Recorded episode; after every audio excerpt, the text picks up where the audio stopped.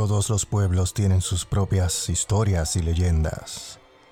Mi nombre es Iván Valentín y te doy la bienvenida a La Noche, un podcast donde podrás escuchar historias y leyendas de terror de diferentes partes del mundo. Así que cierra las puertas, apaga las luces, ponte cómodo y acompáñame a entrar en la noche.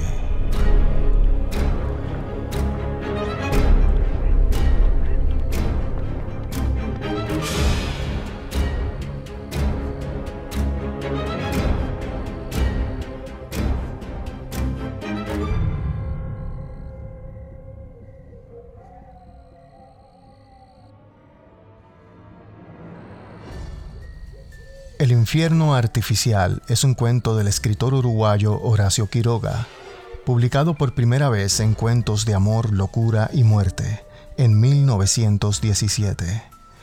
Aparece en la primera y en la segunda edición de 1918, aunque fue excluido por el autor en ediciones posteriores. Sin más preámbulos, la noche se complace en presentar El infierno artificial de Horacio Quiroga.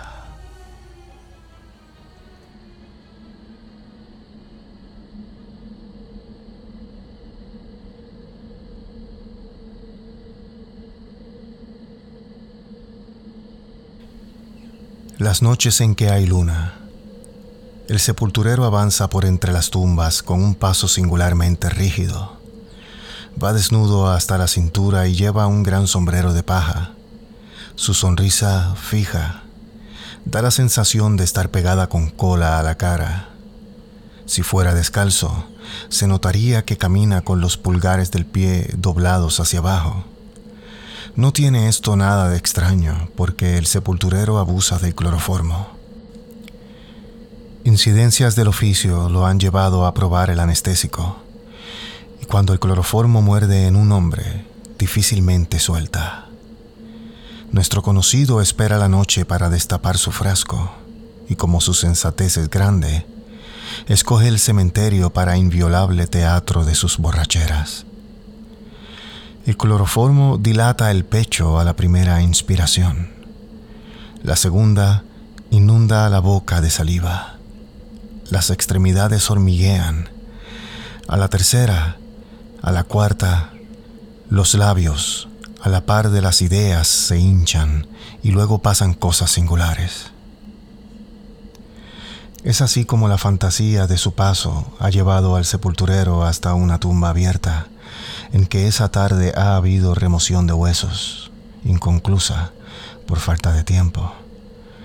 Un ataúd ha quedado abierto tras la verja, y a su lado, sobre la arena, el esqueleto del hombre que estuvo encerrado en él. Ha oído algo, en verdad.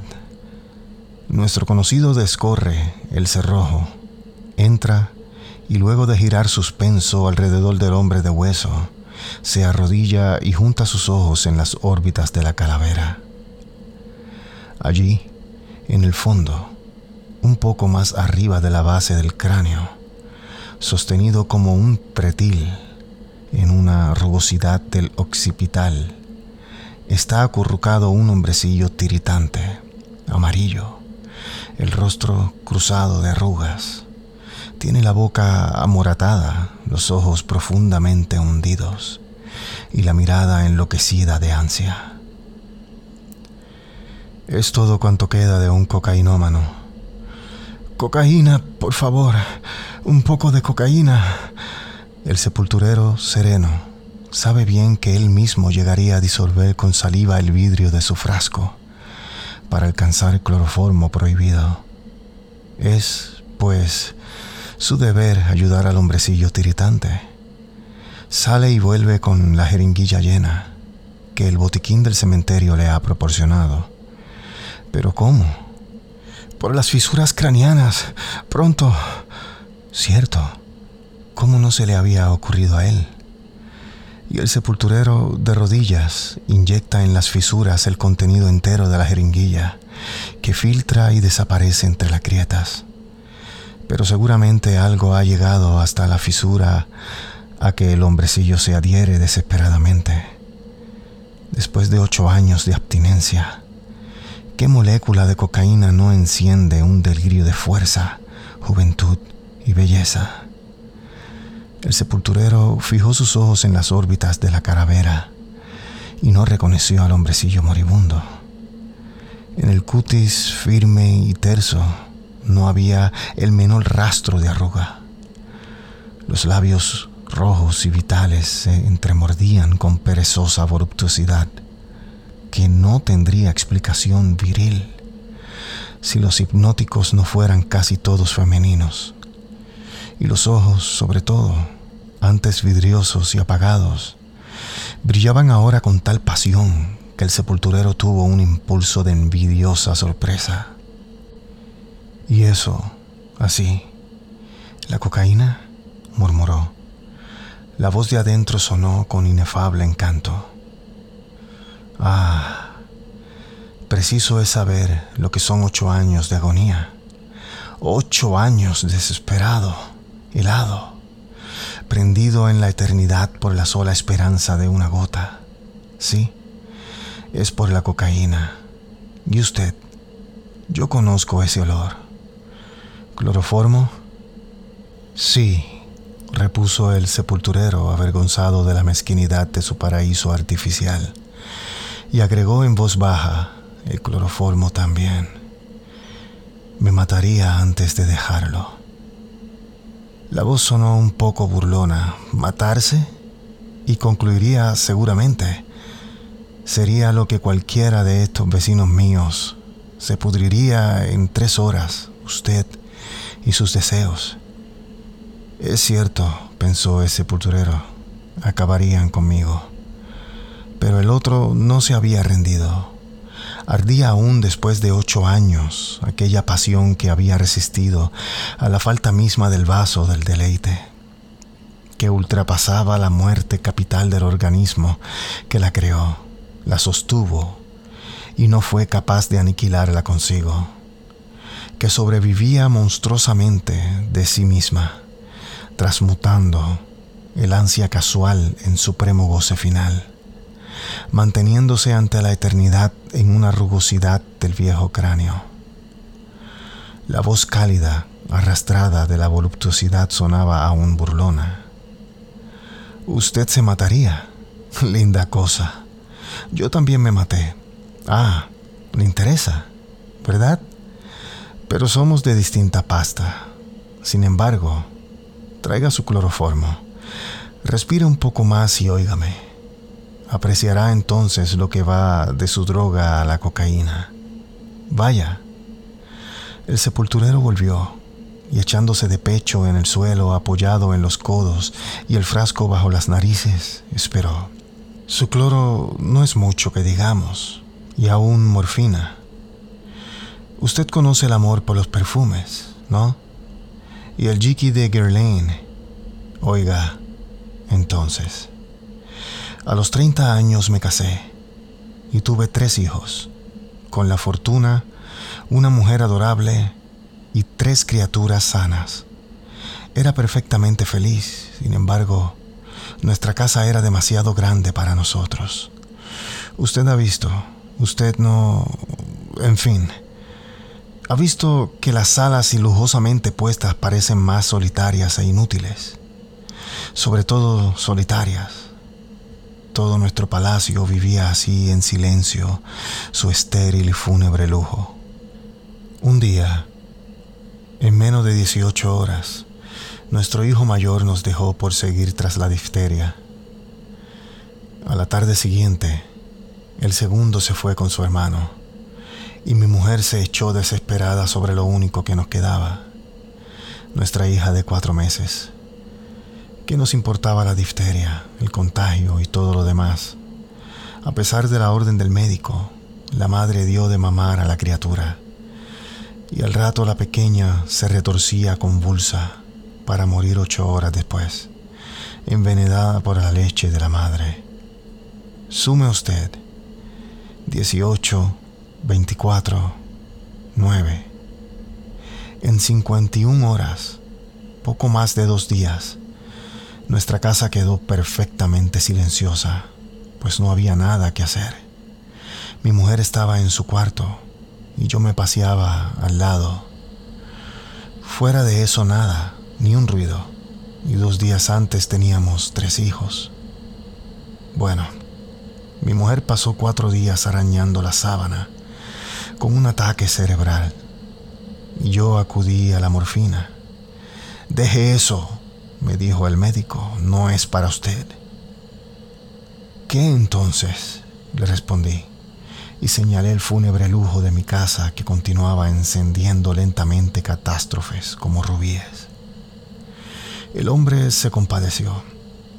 Pruebe sulfonal, cualquier cosa, pero sus nervios no darán.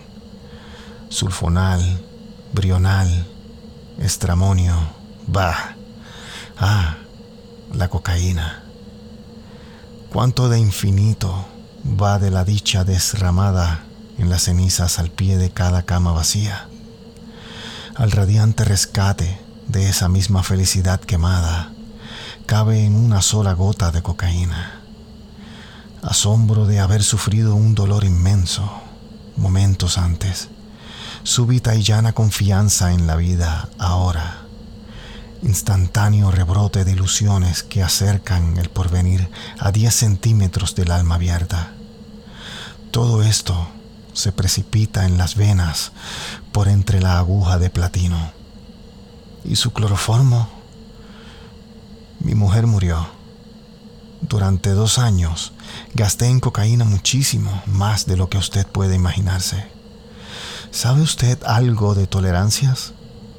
5 centígramos de morfina acaban fatalmente con un individuo robusto. Quincy llegó a tomar durante 15 años 2 gramos por día, vale decir, 40 veces más que la dosis mortal. Pero eso se paga. En mí, la verdad de las cosas lúgubres, contenida, emborrachada día tras día, comenzó a vengarse y ya no tuve más nervios retorcidos para echar por delante a las horribles alucinaciones que me asediaban. Hice entonces esfuerzos inauditos para arrojar fuera el demonio sin resultado. Por tres veces resistí un mes a la cocaína, un mes entero, y caía otra vez. Y usted no sabe, pero sabrá un día qué sufrimiento, qué angustia, Qué sudor de agonía se siente cuando se pretende suprimir un solo día a la droga. Al fin, envenenado hasta lo más íntimo de mi ser, preñado de las torturas y fantasmas, convertido en un tenebroso, tembloroso despojo humano, sin sangre, sin vida, miseria, a que la cocaína prestaba diez veces por día radiante disfraz para hundirme enseguida en un estupor cada vez más hondo. Al fin, un resto de dignidad me lanzó a un sanatorio. Me entregué atado de pies y manos para la curación. Allí, bajo el imperio de una voluntad ajena, vigilado constantemente para que no pudiera procurarme el veneno, llegaría forzosamente a descocainizarme ¿Sabe usted lo que pasó? Que yo, conjuntamente con el heroísmo para entregarme a la tortura, llevaba bien escondido en el bolsillo un frasquillo con cocaína. Ahora calcule usted lo que es pasión. Durante un año entero, después de ese frasco, proseguí inyectándome. Un largo viaje emprendido diome no sé qué misteriosas fuerzas de reacción y me enamoré entonces. La voz cayó. El sepulturero, que escuchaba con la babiante sonrisa fija siempre en su cara, acercó su ojo y creyó notar un velo ligeramente opaco y vidrioso en los de su interlocutor. El cutis, a su vez, se resquebrajaba visiblemente. Sí, prosiguió la voz. Es el principio.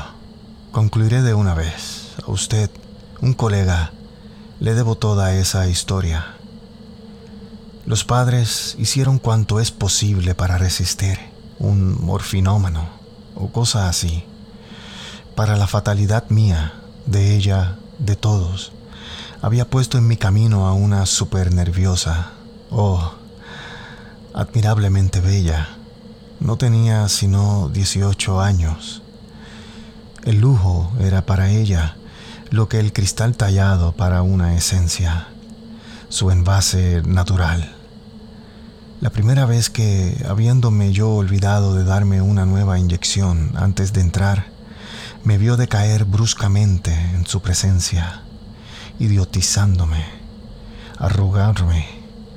Fijó en mí sus ojos inmensamente grandes, bellos y espantados, curiosamente espantados.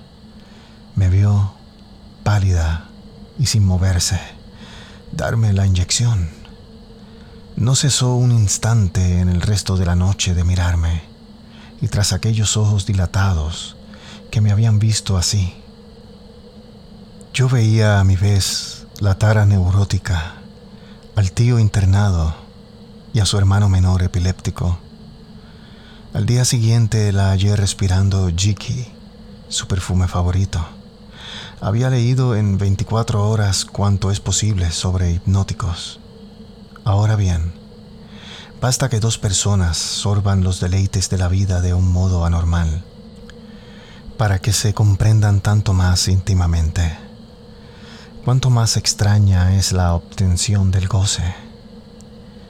Se unirán enseguida, excluyendo toda otra pasión, para aislarse en la dicha alucinada de un paraíso artificial. En veinte días, aquel encanto de cuerpo, belleza, juventud y elegancia, quedó suspenso del aliento embriagador de los perfumes. Comenzó a vivir, como yo con la cocaína, en el cielo delirante de su jiki.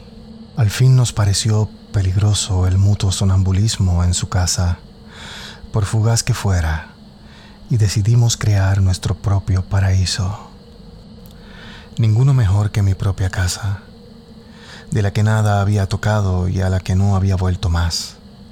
Se llevaron anchos y bajos divanes a la sala y allí, en el mismo silencio y la misma suntuosidad fúnebre que había incubado la muerte de mis hijos, en la profunda quietud de la sala, con lámpara encendida a la una de la tarde, bajo la atmósfera pesada de perfumes, vivimos horas y horas nuestro fraternal y taciturno idilio. Yo tendido inmóvil, con los ojos abiertos, pálido como la muerte, ella echada sobre el diván, manteniendo bajo las narices, con su mano helada, el frasco de Jiki. Porque no había en nosotros el menor rastro de deseo, y cuán hermosa estaba con sus profundas ojeras, su peinado descompuesto y el ardiente lujo de su falda inmaculada durante tres meses consecutivos. Raras veces faltó, sin llegar yo jamás a explicarme qué combinaciones de visitas, casamientos y garden party debió hacer para no ser sospechada. En aquellas raras ocasiones llegaba al día siguiente ansiosa, entraba sin mirarme, tiraba su sombrero con un ademán brusco para tenderse enseguida la cabeza echada atrás y los ojos entornados al sonambulismo de su jiki. Una tarde, y por una de esas reacciones inexplicables con que los organismos envenenados lanzan en explosión sus reservas de defensa, los morfinómanos las conocen bien. Sentí todo el profundo goce que había no en mi cocaína, sino en aquel cuerpo de 18 años, admirablemente hecho para ser deseado. Esa tarde, como nunca, su belleza surgía pálida y sensual de la suntuosa quietud de la sala iluminada. Tan brusca fue la sacudida que me hallé sentado en el diván, mirándola, dieciocho años, y con esa hermosura ella me vio llegar sin hacer un movimiento y al inclinarme me miró con fría extrañeza. Sí, murmuré. No, no, repuso ella con la voz blanca, esquivando la boca en pesados movimientos de su cabellera. Al fin, al fin echó la cabeza atrás y se dio cerrando los ojos. Ah, ¿para qué haber resucitado un instante? Si mi potencia viril, si mi orgullo de varón no revivía más, estaba muerto para siempre, ahogado, disuelto en el mar de cocaína. Caí a su lado, sentado en el suelo, y hundí la cabeza entre sus faldas permaneciendo así una hora entera en hondo silencio, mientras ella, muy pálida, se mantenía también inmóvil, con los ojos abiertos y fijos en el techo. Pero ese fustazo de reacción que había encendido en efímero relámpago de ruina sensorial traía también a flor de conciencia cuánto de honor masculino y vergüenza viril agonizaba en mí el fracaso de un día en el sanatorio y el diario ante mi propia dignidad no eran nada en comparación de el de ese momento. ¿Comprende usted? ¿Para qué vivir si el infierno artificial en que me había precipitado y del que no podía salir era incapaz de absolverme del todo y me había soltado un instante para hundirme en ese final? Me levanté y fui adentro, a las piezas bien conocidas, donde aún estaba mi revólver. Cuando volví, ella tenía los párpados cerrados. Matémonos, le dije. Entreabrió los ojos y durante un minuto no apartó la mirada de mí. Su frente límpida volvió a tener el mismo movimiento de cansado éxtasis. Matémonos, murmuró. Recorrió enseguida con la vista el fúnebre lujo de la sala, en que la lámpara ardía con alta luz y contrajo ligeramente el ceño. Aquí no, agregó. Salimos juntos, pesados aún de alucinación, y atravesamos la casa resonante. Pieza tras pieza, al fin ella se apoyó contra una puerta y cerró los ojos cayó a lo largo de la pared. Volví el arma contra mí mismo y me maté a mi vez.